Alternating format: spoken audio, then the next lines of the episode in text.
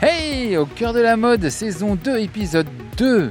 Euh, ce sont les défilés de l'été, euh, printemps-été 2024 qui défilent à Paris. Bonjour Julien Acosta. Salut Loïc Prigent. Nous sommes dans la DS, la magnifique DS totalement hybride. Enfin, oui, enfin, on est, il n'y a aucune émission de carbone en tout cas. Hybride rechargeable. Voilà, hybride rechargeable. Ce qui fait qu'on est, euh, bah, voilà, comme on est en ville, euh, c'est sans émission de CO2. Et le, le- l'accoudoir central, et c'est pas un accoudoir central, c'est un hôtel. On sort de chez Balmain. Que- quel est ton ressenti? Donc, on n'a pas vu encore le défilé Balmain, euh, qui sera une, une toute petite euh, histoire de 250 invités, je crois, enfin 4000 à l'extérieur devant des écrans géants. euh, et 250 invités euh, au théâtre de Chaillot. Ça, ce sera demain soir. C'est demain soir? Ah, donc on ne peut pas vous raconter le fitting du, tout de suite, puisqu'on vient de voir le fitting. On peut vous dire deux, trois trucs. On, on est arrivé euh, dans un balmain un peu traumatisé quand même par ce, ce- ce fameux cambriolage. Raconte ce qui s'est passé. Donc en fait, c'est un camion qui transportait une partie de la collection qui s'est fait euh, cambrioler euh, en route par, je sais pas. A trois personnes armées qui ont fait sortir le chauffeur et qui ont carrément volé la, la- la cargaison du, du chauffeur. Olivier Roustin s'en est euh, ouvert tout de suite sur Instagram en disant bah non c'est vraiment enfin il était horrifié de ce qui s'était passé. Alors ce qu'on a réalisé aujourd'hui c'est que heureusement pour eux ce sont pas des pièces brodées et le, le niveau de broderie de la collection en plus est vraiment dingue. C'est-à-dire qu'apparemment, enfin pas ma- apparemment, manifestement, ce que Olivier a dit à ses équipes cette saison, il leur a répété toute la saison, c'était Go big or go home. donc, fais-moi du, de l'énormissime ou rentre chez toi. Et manifestement, vu ce qu'on a vu, personne n'est rentré chez soi. Non, mais toute l'équipe a bien respecté euh, le, le thème de la collection. Ah ouais. Parce que oui, c'est vrai que c'est une collection très très riche. Il y a beaucoup euh, beaucoup de choses. Il se passe plein de choses. On peut pas tout vous dire, mais effectivement, euh, il y a une déclinaison de sacs hallucinante. Chaque saison, c'est toujours des nouvelles propositions. Et là, là, on a vu que des nouveaux sacs quasiment. On n'a pas vu de sacs reconduits. C'était euh, des nouveaux, euh, des tout nouveaux modèles. Les bijoux, c'est à fond. Les bijoux, voilà, les bijoux sont complètement barjots et euh, de énormément de quand même, broderie. Donc voilà, on est encore, on se rapproche toujours de la couture et énormément de broderie. euh, Broderie de cristaux, broderie en métal, en métal peint en Toscane. On vous dit pas ce que c'est, mais, mais voilà, les techniques sont vraiment. Euh, il y a de l'hyper artisanal, mais il y a aussi du vinyle, il y a aussi des, des matières recyclées. Enfin, c'est vraiment, ils se sont complètement lâchés en fait. Et ce qui est bien parce que ça renouvelle, ça renouvelle pas mal euh, l'imagerie Balmain. Je... C'est assez étonnant. Et tout en restant concentré, focus sur l'ADN de Monsieur Balmain, il continue de, de se renouveler, de trouver d'autres choses. quoi. Mais j'aurais adoré euh, filmer les dernières semaines parce que là, faire tout ça dans l'urgence euh, en sachant qu'ils ont perdu euh, 50 pièces à peu près, ce qui représente quand même plus de la moitié de la collection. C'est atroce. Ouais, voilà, j'aurais, adoré filmer ça parce que je pense que là, pour réussir à faire ce qu'ils, nous ont montré, ce qu'on a vu aujourd'hui. Ça devait vraiment et voilà, être un, un déploiement de force euh, et de euh, concentration mentale de toute l'équipe. Incroyable. Franchement, c'était assez incroyable de, voir ça. Tu sentais que tout le monde était très concentré. On est resté peu de temps pour l'essayage, pour pouvoir les laisser travailler et avancer parce que c'était vraiment. euh, c'est le premier fitting euh, Balmain où je vois à ce point-là des, choses pas finies. C'est-à-dire, il y avait encore des droits fils, il y avait encore des épingles un peu partout. euh, c'était vraiment pas fini. quoi. C'est vraiment euh, le truc assez miraculeux de la mode où 10 jours dans la mode, on, on peut vraiment faire beaucoup de choses. On assez- peut faire des miracles. ouais. Ouais, c'est assez étonnant. euh, c'est ça d'avoir des ateliers parisiens qui, qui arrivent à suivre. Quoi. Donc voilà, ce matin on a fait un premier défilé qui était Peter Do. Peter Do qui est un Américain qui vient pour la première fois défiler à Paris. Alors il revient à Paris parce que son grand fait de gloire c'est d'avoir travaillé dans le studio de Phoebe Philo à l'époque de Céline. Et il a été ensuite monter sa marque à New York. Marque qui cartonne à New York, qui, qui, au moment du Covid, il a vachement tiré son épingle du jeu. Parce que c'était quand plus personne n'a défilé à New York. Peter Do, lui, s'est mis à faire des défilés très remarqués, euh, qui ont eu du coup un, énorme impact sur les réseaux sociaux, avec notamment des dos qui étaient ouverts et qui, étaient assez, quelque chose d'assez marquant. C'est un créateur qui, qui donne des interviews mais qui montre pas son visage, donc il garde le masque euh, Covid noir posé sur son visage, qui est assez étonnant, mais en même temps il joue quand même le jeu, il parle, il explique sa collection. Euh, collection qui, alors les gens autour de moi, elles étaient les, les dames, elles étaient contentes. Ça rappelait plein de souvenirs des années 90, j'avais l'impression. Ouais, il a, c'est vrai qu'il a déjà pas mal de fans, Peter Do. On sent que, euh, que les gens qui viennent à ses défilés euh, s'habillent en Peter Do de la tête aux pieds. C'était vraiment. Et il y avait donc des silhouettes qui, te, qui sont comme des lignes très noires, noir et blanc, noir et beige, noir et rouge. Enfin, mais le noir est quand même le. C'est des des collections qui sont trempées dans l'encre de Chine. Oui, on est sur quelque chose de très minimal, mais porté avec toujours avec des hauts talons, euh, des, des, grosses bottes compensées, euh, aussi bien pour l'homme que pour la femme. Très chic, très tenu, très euh, voilà. Et premier défilé à Paris, c'est bien quand les. Moi, je suis toujours content quand des nouvelles marques arrivent et viennent défiler à Paris en disant ben c'est mon rêve et tout ça. Il était tendu. Hein. Ça, comment était la, coulisse? C'était très ému, c'est ça? Oui, oui c'est ça. Toute l'équipe était très émue euh, à la fin et euh, je pense qu'effectivement c'était euh, c'était une, une, grosse étape pour eux de défiler à Paris parce qu'on défile à côté des plus grands parce que New York est un peu plus calme que Paris en ce moment et donc là c'est vrai que de commencer la Fashion Week c'est je pense qu'il y a une grosse pression pour un jeune créateur, oui. Là, on va chez Dior. On a vu le fitting euh, hier. On peut vous en parler parce que le défilé aura lieu quand le podcast va sortir. Et on était très surpris euh, aux, essayages chez Dior parce que la collection, euh, quand tu vois les vêtements sur les portants et pas encore portés, c'est encore plus frappant. C'est-à-dire que les matières sont extrêmement travaillées, mais, mais presque détruites. Il y a des effets de brûlé, il y a des effets d'arraché, il y a des effets de. comme si ça avait. Il y a eu des coups, des coups de canif. Enfin, c'est vraiment assez étonnant. Il y a des silhouettes qui sont très académiques au sens où là, il y a des silhouettes qui reprennent quasi littéralement des dessins de Monsieur Dior de la fin des années 50 ou du milieu des années 50, mais euh, refait avec une matière qui, qui, est en train de se décomposer quasiment. Euh, de s'effilocher et tout ça. Enfin, c'est et je lui demandais. Mais oh là là, il y a Tracy Ellis Ross dans la voiture juste à côté de nous. C'est ça, c'est vraiment Fashion Week. Ah oui. qui, qui dans une berline noire et qui fenêtre ouverte sur la place de la Concorde. Voilà, très chic. Et euh, on est à Paris pendant le défilé. Il y a des stars partout. Et euh, donc je demandais à Maria Grazia Curie, mais c'est une collection grunge. Elle m'a dit non, punk. Donc, euh, on va mais un punk dur quand même. Oui, un punk dur. Tout, un punk tout va bien. personne n'est trop peur. Euh, on reste avenue Montaigne et tout ça, mais quand même, euh, c'est inspiré par les, sorcières, les, femmes qui, faisaient, se servaient de plantes médicinales pour soigner et qui du coup passaient pour des sorcières. Et euh, il y avait des destins à la Jeanne d'Arc et tout ça, donc d'où le côté peut-être brûlé et tout. Enfin, c'est assez étonnant comme, inspi, c'est assez radical et tout. Et je crois que le décor va être également signé d'une artiste féministe et donc va, va pas mal capter l'attention des réseaux sociaux pendant au moins quelques heures. On se retrouve après la Dior, on descend de la DS. A tout de suite.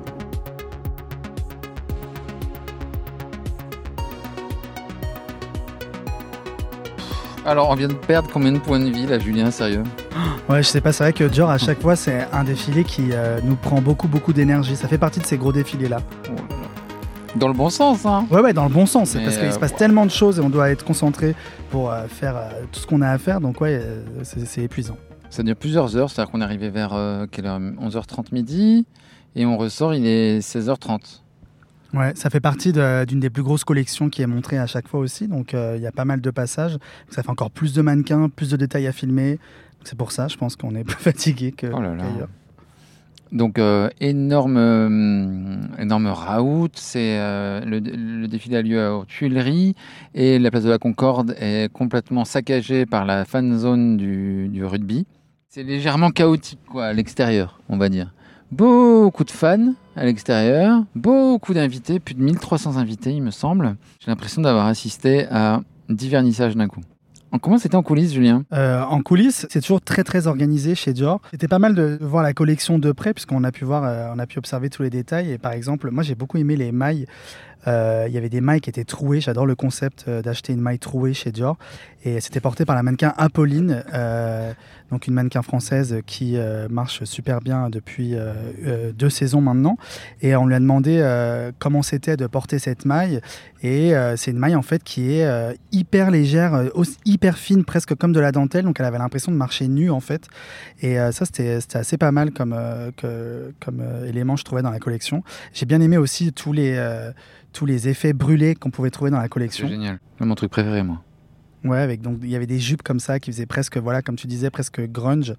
Donc ça, c'était assez rigolo de trouver ça chez Dior. On s'y attendait pas vraiment. Et euh, gros coup de cœur général pour les chaussures, euh, parce qu'à chaque fois que je demandais à une mannequin euh, son élément préféré de sa tenue, vraiment la plupart du temps, c'était elle répondait les chaussures. donc c'est des espèces de, sandales, parfois un peu spartiates, qui montent et il y, a des perles. Elles ont l'air assez confortables. Elle était hyper fière de nous les présenter en fitting Maria Grazia Curie. D'ailleurs, elles ont un nom dément, non? Tu te souviens du nom, Loïc? Oui, Maria Grazia Curie, on était très fiers. C'était quoi déjà? Dis-nous, Julien. Adorable. Ah, voilà, le jeu de mots où tu te demandes pourquoi on a attendu 2023 pour le trouver. Durable. Nouveau paradigme sur les chaussures, hein, on est d'accord. C'est-à-dire que la... ça a tendance à être plat et la ballerine revient. Hmm. Ouais, ouais, ouais, c'est des ballerines comme ça, euh, avec des lanières en fait qui se superposent. Euh, Fermées par des perles, un système d'élastique et de perles, assez joli. Enfin, ça, en tout cas, relativement pratique. Euh, brochette de Resta internationale, donc Rosalia, Jisoo de Blackpink, Jennifer Lawrence, Anya Taylor-Joy, Jenna Ortega de la série Netflix. On avait croisé chez Saint-Laurent à l'homme. Mais c'est chez Dior qu'elle a été signée. grande surprise, euh, super bon ce transfert. Elle arrive, c'est comme dans le foot, hein, la mode, il y a toujours des transferts. Et là, elle débarque chez Dior.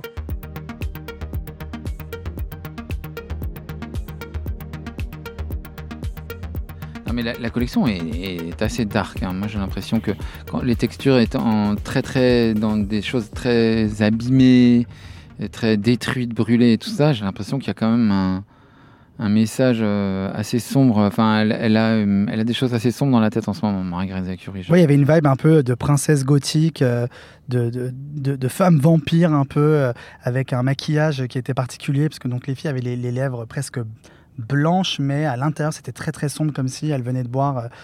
c'est Nine Durso, c'est ça que tu as interviewé après le défilé, qui disait qu'on avait l'impression qu'elle venait de boire un poison ou quelque chose de très dangereux en tout cas exactement.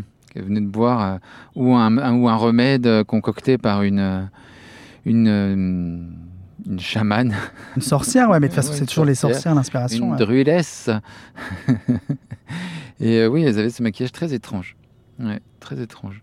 Non, c'était c'est assez étonnant parce que on peut voir ce défilé euh, du point de vue des influenceuses qui et je les vois, elles font vraiment des selfies, elles font euh, elles créent du contenu euh, super insouciant à ce défilé là, super hashtag Dior super j'adore.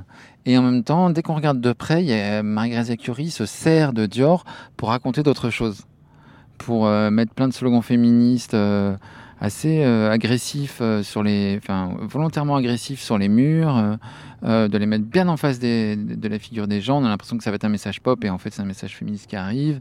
Enfin c'est assez étonnant le le Dior à deux vitesses. Oui, la, la double lecture. Là on va chez Vaillant qui est une jeune marque. C'est le troisième, quatrième saison de Vaillant. Euh, Alice Vaillant qui fait sa petite marque, qui on l'espère deviendra grande. C'est toujours intéressant de suivre les débuts d'une marque. Et le défilé est à Pompidou. On se parle après Vaillant, on sera en route vers Saint-Laurent.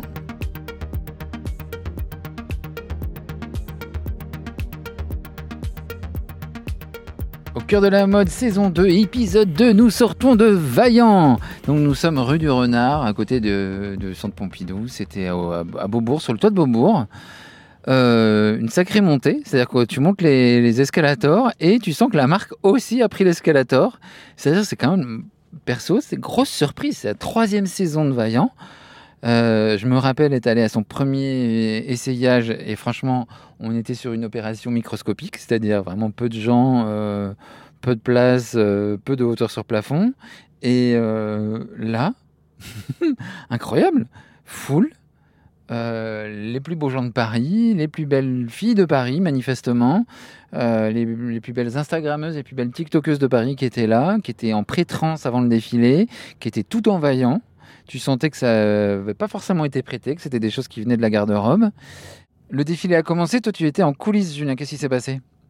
En coulisses, bah, c'était... Euh, euh, en fait, ça, changeait de genre, c'était tout en douceur, euh, donc c'était assez agréable en fait. On sort d'une grosse machine et là on arrive dans une, une plus petite marque, mais une marque qui... qui qui a confiance, qui sait que, euh, que ce qu'elle va montrer, euh, ça va être bien. Et effectivement, la collection a été hyper aboutie, euh, elle était hyper désirable, il y avait des super manteau en shirling, hyper cool. Et ça, en fait, on leur a donné, on leur a mis vraiment au dernier moment, parce que donc effectivement, on est au dernier étage à Beaubourg, et donc c'est tout en vitre, et donc oui, il fait un peu chaud. Et donc on leur met les blousons au dernier moment parce que tiens, il fait un peu chaud quand même. on est en septembre, et, et donc ouais, donc j'ai j'ai redécouvert la collection parce que quand j'arrive, je découvre ce qu'il y a en dessous les, ces gros manteaux, et donc c'est des jeux de Marcel qui se transforment en dentelle, en nuisette, des, des robes, des tuniques en dentelle, et après on découvre ces gros manteaux qu'on rajoute, et, et là on voit, on voit tout de suite un autre look. Alors Vaillant, c'est Alice Vaillant, c'est une très jeune femme, c'est une marque qui, a déjà un ADN assez reconnaissable, qui sont des bandelettes, des longues, fines bandelettes de dentelles, qui sont des dentelles récupérées a priori de, de dead stock. Euh, français, je crois d'ailleurs, et euh, qu'elle réutilise comme ça. Donc, en, elle crée des, des, des, longues bandes qui se multiplient et qui créent des, vêtements et tout ça. Ça, c'est l'ADN de base, et elle fait derrière tout un vestiaire et tout ça. Et justement, Bilal Hassani, à côté de qui j'étais assis, euh, disait, répétait pendant tout le défilé, vestiaire, vestiaire, vestiaire. Et manifestement, et Bilal Hassani avait envie d'absolument beaucoup de choses de ce défi. Vestiaire. Et euh, non, mais vraiment incroyable. Donc trop bien de voir une toute petite euh, micro-marque qui devient déjà une marque qui existe déjà sur le, sur le paysage parisien. Trop bien. Là, on file chez Saint-Laurent. Ou qui défile euh, au Grand Palais éphémère et non pas au Trocadéro comme d'habitude, mais toujours la vue sur le, la Tour Eiffel. Jamais loin de la Tour Eiffel. Voilà. T'es dans un état d'anxiété ou pas? Euh, Là, pour l'instant, ça va. Il est encore un peu tôt, mais ouais, ça va commencer à monter euh, très rapidement. Ouais. Mais j'aime bien, c'est le bon stress, c'est l'excitation.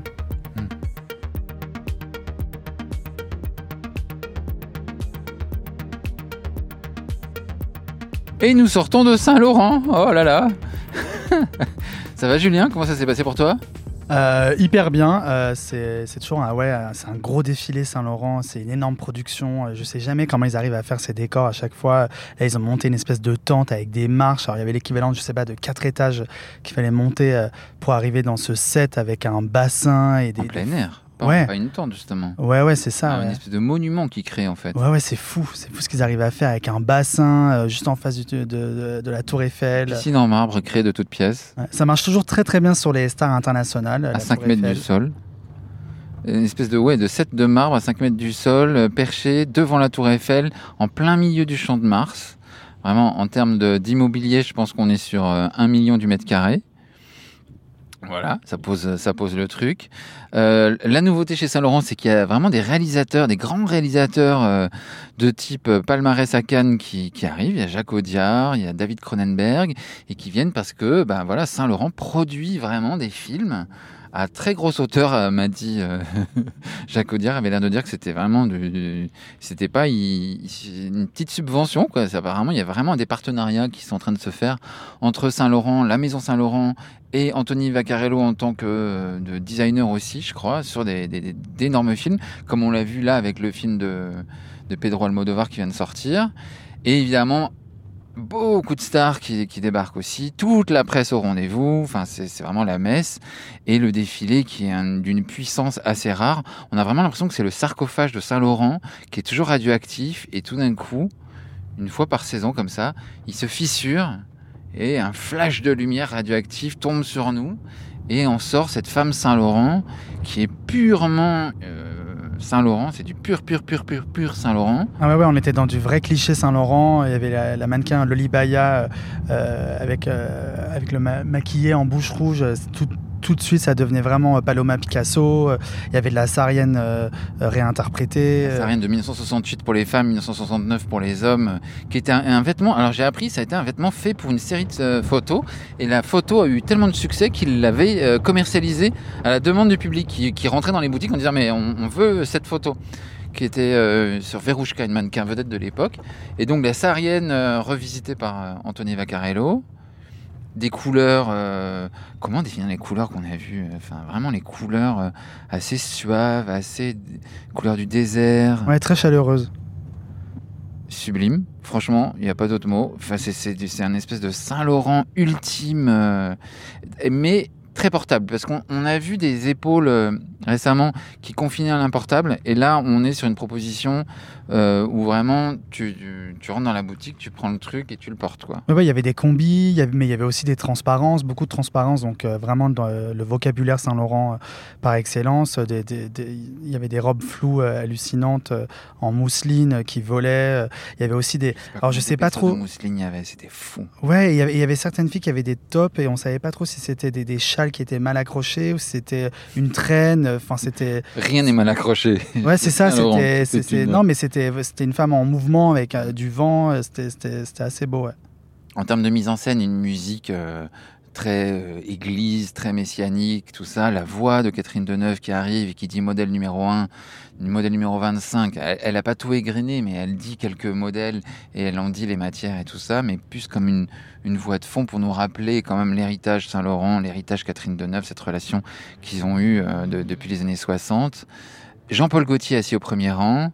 Je pense que c'est pas rien pour Anthony Vaccarello d'avoir euh, un couturier comme euh, Paul Gaultier qui a cité beaucoup Saint-Laurent, que Saint-Laurent respectait, qui vient à son premier rang pour la première fois et qui dit apprécier beaucoup. Enfin, il se tarissait pas d'éloges euh, sur le défilé qu'il venait de voir. Rosé des Blackpink, forcément, à qui tu vas parler comme d'habitude. Ouais, assise euh, au premier rang à côté de François-Henri Pinault. Donc euh, voilà. Kate on- Moss aussi. De... C'est ça. Ah non, mais c'était un premier rang euh, hyper impressionnant. Il y avait ouais, Carla Bruni, Charlotte Gainsbourg, Virginie Efira. Enfin, il y avait vraiment énormément de célébrités qui en plus ont des contrats d'exclusivité. Donc on les voit que chez Saint-Laurent. On les voit vraiment pas ailleurs, c'est ça. en profiter, ouais. Béatrice Dalle. Béatrice Dalle, toujours, toujours aussi folle. euh, c'est Toujours c'est Très drôle. rigolo de la croiser à chaque fois. Elle est très sympathique. Rossi de Palma, qui était Saint-Laurentisée à mort. Et ça lui va vraiment bien. Elle a vraiment l'air d'une héroïne. euh, enfin, elle a toujours l'air d'une héroïne, un peu, Rossi de Palma, je pense. Au réveil, elle est, elle est- elle est une héroïne. Mais là, elle était vraiment une, euh, un peu tueuse à Berlin en 45. Tu vois? Euh, un, peu, un peu un truc comme ça, un peu Marlène Dietrichien. Mais, Mais, c'est euh, toujours, euh, c'est toujours Rosé qui remporte euh, le, le plus de cris à la sortie. C'est toujours elle, la méga star. Elle n'a pas été détrônée cette saison. Et il y avait aussi des cagoules, donc cagoules un peu d'aviatrice. Donc on, ça, ça- ça convoquait vraiment une, une femme comme ça, très mystérieuse, sûrement lesbienne, qui, qui, qui sait ce qu'elle veut. quoi. Oui, il y avait la musique de Top Gun. La musique a donc une référence à Top Gun tout d'un coup qui arrive, mais comme un orgue, plus de bac que de... Ah, moi j'ai adoré, j'ai trouvé ça Top tellement Gun. drôle, je trouvais ça génial. J'étais mais trop bien. C'était vraiment drôle. Et euh, bah, ovation pour Anthony Vaccarello. Qui Ouais. Béatrice Dalle s'est levée, elle était au premier rang, elle, est- elle était carrément debout, elle, euh, elle a applaudi debout. Ouais. Bah, Il y, a- il y a cette espèce de premier rang qui est une communauté créative. Et euh, Natasha Lyonne était là aussi, la- l'actrice américaine. Et Mia Khalifa aussi. Alors Mia Khalifa, je connaissais pas du tout. C'est une ancienne euh, actrice euh, de film X. Et j'ai trouvé ça hyper cool de l'inviter. Je trouve que ça rejoint vraiment. C'est pareil, ça, ça convoque encore le, le côté scandaleux euh, de la marque. Et euh, donc c'était euh, hyper logique de la trouver ici. Et donc c'était, je lui ai parlé. Elle était hyper intéressante. Elle avait vraiment plein de choses à dire sur la mode. Et c'était assez drôle aussi de voir que tout d'un coup, tout le personnel de la sécurité se- avait la mâchoire qui se décrochait quand il la voyait. Et ils ont tous fait des selfies avec elle. Mais elle était effectivement hyper intéressante. Elle a vraiment un point de vue mode hyper intéressant. Et j'espère qu'on va la recroiser sur plein d'autres défilés parce que c'était une super rencontre. Apparemment, c'est la personne qui a le plus grand reach sur Instagram. Je sais pas trop ce que ça veut dire. Je pense que c'est la personne qui a le plus de, j'imagine, d'interaction avec les gens qui la suivent sur Instagram en ce moment. Donc, on, euh, c'est le genre de choses qui plaît aux marques, ça c'est sûr. Voilà. On va aller se, on va aller se coucher, hein Ouais. Parce que c'est des défilés qui ont lieu tard et on reste tard pour euh, essayer de choper les avis de tout le monde et tout ça. Mais c'est vraiment un défilé euh, qui, entre Vaillant et ça, j'ai passé une très bonne journée et le Dior, la, la qualité du défilé Dior aussi, euh, où quand on voit les matières de presse, c'était vraiment dingue.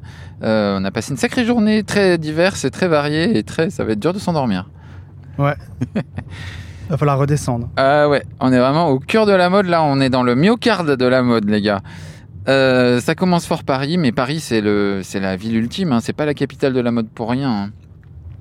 On se retrouve demain au cœur de la mode saison 2.